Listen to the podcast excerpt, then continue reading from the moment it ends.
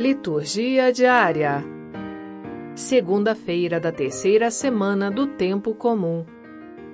Primeira leitura: Hebreus capítulo 9, versículo 15 e versículos 24 a 28. Leitura da carta aos Hebreus.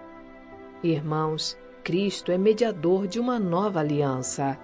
Pela sua morte, ele reparou as transgressões cometidas no decorrer da primeira aliança e assim, aqueles que são chamados recebem a promessa da herança eterna. Jesus não entrou no santuário feito por mão humana, imagem do verdadeiro, mas no próprio céu, a fim de comparecer agora na presença de Deus em nosso favor. E não foi para se oferecer a si muitas vezes como o sumo sacerdote que, cada ano, entra no santuário com sangue alheio, porque se assim fosse, deveria ter sofrido muitas vezes desde a fundação do mundo. Mas foi agora, na plenitude dos tempos, que uma vez por todas ele se manifestou para destruir o pecado pelo sacrifício de si mesmo.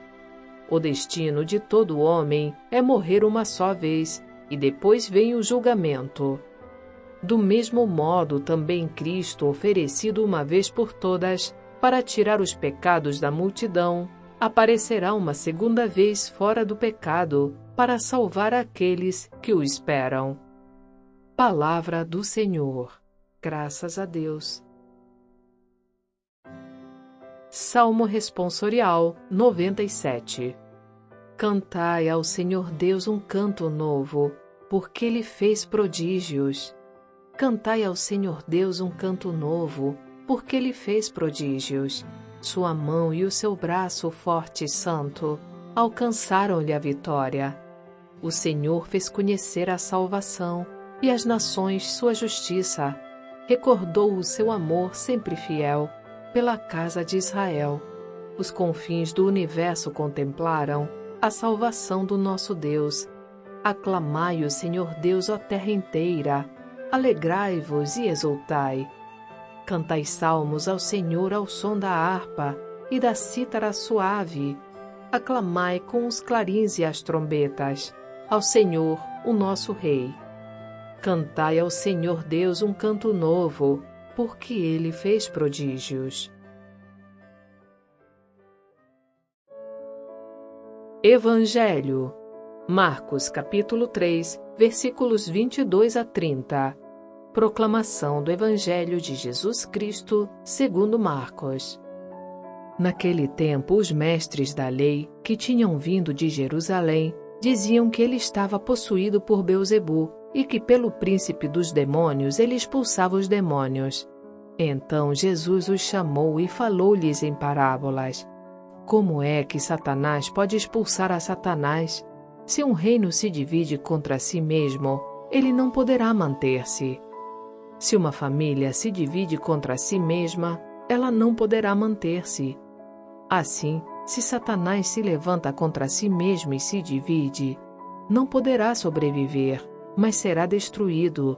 Ninguém pode entrar na casa de um homem forte para roubar seus bens, sem antes o amarrar. Só depois poderá saquear sua casa.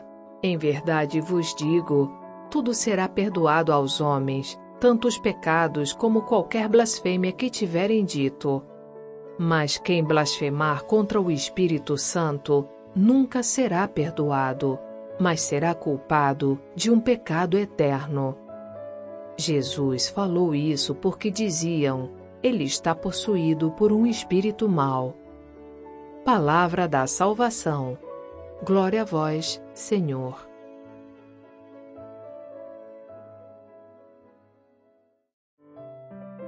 Frase para reflexão: O saber ensoberbece, mas o amor edifica.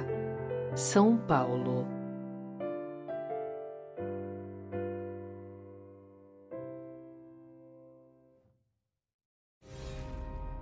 Para ter acesso às homilias e comentários sobre as leituras, baixe gratuitamente o aplicativo Liturgia Diária com áudio Vox Católica disponível na Google Play Store e Apple Store.